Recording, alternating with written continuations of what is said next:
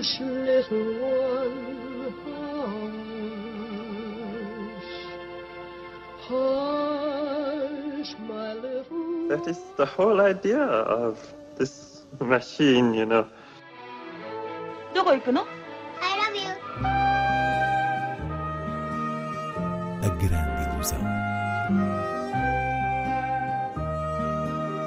Aren't you drinking? I never drink. Why?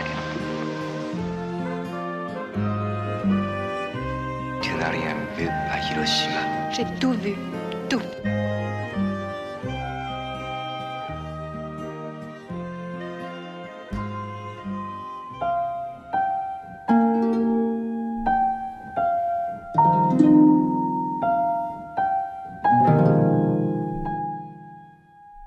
O que vemos quando olhamos para o céu. Filme de Alexander Koberidze. É a estreia em destaque na Grande Ilusão. Inês Lourenço, o que é que se vê, afinal, nesta produção georgiana? A pergunta do título é tão inefável quanto o próprio filme. O que vemos quando olhamos para o céu começa como uma história de amor, mas depois vamos percebendo que essa nota romântica é o motivo que o realizador usa para oferecer um olhar sem programa turístico à cidade de Kutaisi, uma das mais uh, antigas da Geórgia. E é francamente maravilhoso e enfeitiçante o modo como quase sem fio narrativo, Alexandre Koberitz nos leva numa espécie de ritmo oculto da cidade, na pulsação cotidiana de quem a habita, como que a, procurar aquelas coisas a que não se dá especial atenção, como rapazes e raparigas a jogar à bola, os cães uh, de rua que gostam de ver futebol, enfim, aspectos aleatórios que se combinam com uma certa mística. Ou seja, o tal par romântico do início será alvo de uma maldição que transforma a aparência de ambos de um dia para o outro, impedindo que eles se reconheçam quando eventualmente se reencontram e essa ligação perdida por causa do que os olhos veem acaba por se traduzir numa ode à cidade que é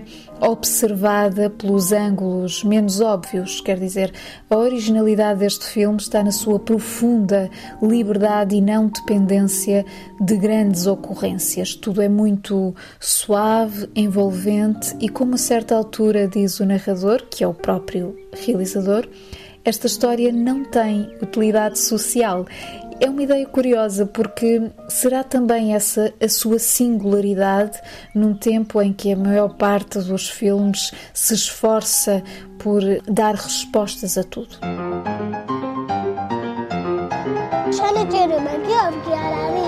გიორგი არ არის. საოცარი რაღაცაები მითხას ერთხელზე. ერთადერთია ქალაქში წყალას მენჩველისა. წელთან უმუშაობთ, ის ხართ, ხო? ლიზამ და გიორგიმაც გაიცნეს, მაგრამ ვერ იცნეს ერთმანეთი. A estreia também, Cordeiro, de Valdemar Johansson e Apolo Desimeio, uma infância na era espacial de Richard Linklater, este último da Netflix. Cordeiro é a primeira longa-metragem do islandês Valdemar Johansson e falava há pouco em originalidade e a deste filme está logo no argumento. Trata-se de um conto ambientado na paisagem da Islândia rural, onde vive isolado um casal de agricultores com uma rotina que passa quase exclusivamente por alimentar o seu gado ovino e outras atividades agrícolas, até ao dia em que nasce uma criatura metade cordeiro, metade humano, que eles vão adotar e cuidar como um filho, sem perceber que poderá haver represálias do mundo animal. É uma história entre o domínio da fábula e o molde do humano numa natureza com elementos indefinidos. Um filme de muitos silêncios e atmosfera que habita uma, uma estranheza palpável e é por aí que nos agarra. Por sua vez, Apollo 10 e meio, uma infância na era espacial de Richard Linklater, surge no streaming Netflix e é uma muito simpática viagem no tempo até 1969 em Houston, no Texas, onde se situava a NASA. Mais concretamente, é uma animação que vive de um fluxo de memória do próprio Linklater, que experienciou toda a euforia do programa espacial ali ao lado e o relata através de uma coleção de momentos e detalhes dos dias uh, naquela altura, desde as séries que se viam, às músicas que se ouviam, a cultura uh, da televisão e como tudo isto se misturava dentro da cabeça de uma criança uh, que tinha os olhos no futuro. Ora, é aqui que Linklater inscreve a sua fantasia pessoal, a sua fantasia de infância, com o rapazinho protagonista a ser recrutado para uma missão ultra secreta que faria dele a primeira criança a pisar a lua. Trata-se sobretudo de sentir o sabor daquela época, o modo como a ficção científica se introduziu na linguagem e nos hábitos uh, de todos os dias, e escusado será dizer que Linklater tem uma aptidão espontânea para este tipo de exercício de memória. First, let me tell you about life back then. Living in the Houston area in the late 60s, it was a great time and place to be a kid. But the world was changing, and so was how we saw ourselves in it. Right on. Mom, is that one a hippie? Yeah, yeah, that's a hippie. How about that one? No, his hair's not long enough. But he's wearing bell bottoms. Okay, that's a hippie. I think I like hippies.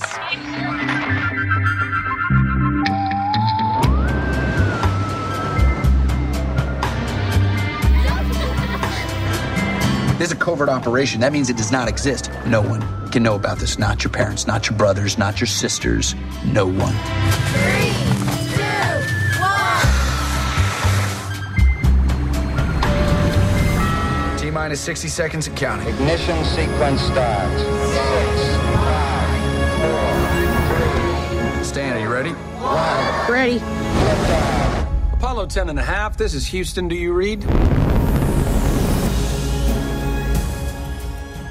Vamos a outras sugestões de cinema. Arranca esta quinta-feira no Cinema Medeia Animas em Lisboa e no Teatro Campo Alegre no Porto o terceiro capítulo do ciclo Eric Romer ou O Gênio do Moderno Cinema Francês, que agora revisita os contos das quatro estações na obra do realizador. Portanto, o conto de primavera, conto de inverno, conto de verão e conto de outono, filmes que estão em perfeita sincronia com o relógio de toda a filmografia de Romer, ou seja, estamos sempre a falar de laços ou encontros humanos e do modo como estes se encaixam no jogo de palavras uh, romeriano. Eis um ciclo muitíssimo recomendável.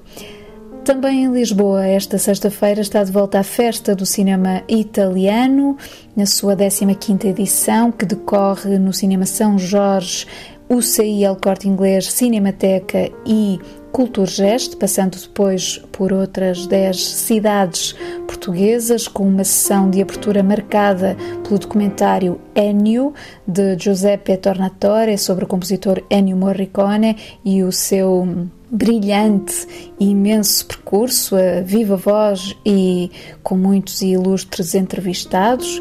Ainda várias antestreias, como um documentário de Luca Guadagnino centrado no estilista Salvatore Ferragamo, o habitual cine-jantar, um concerto de Salvador Sobral e, claro, uma retrospectiva do cineasta Pier Paolo Pasolini, que é um dos mais importantes centenários deste ano, no caso, um programa acolhido pela Cinemateca e que continuará a ser comemorado em reposições.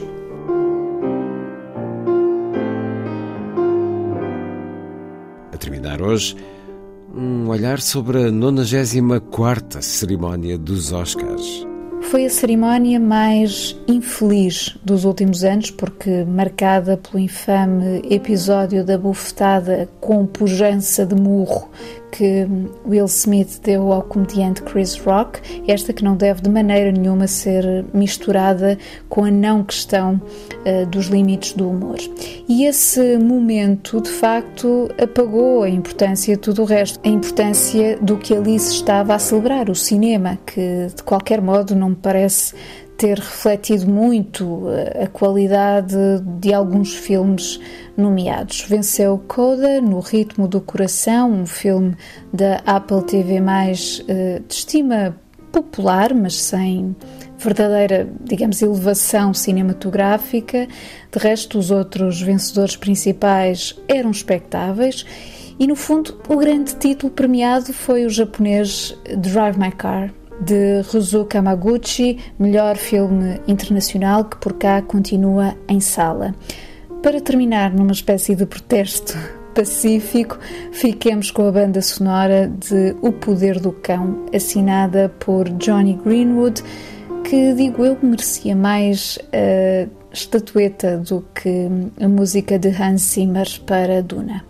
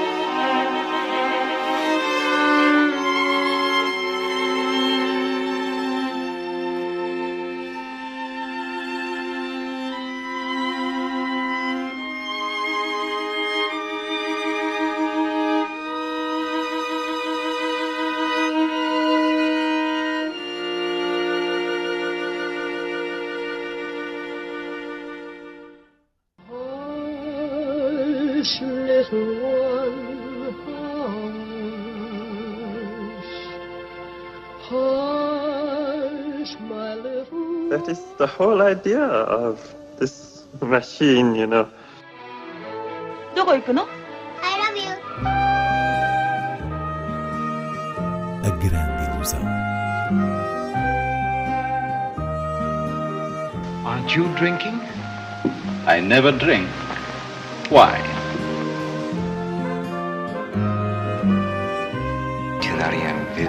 J'ai tout vu.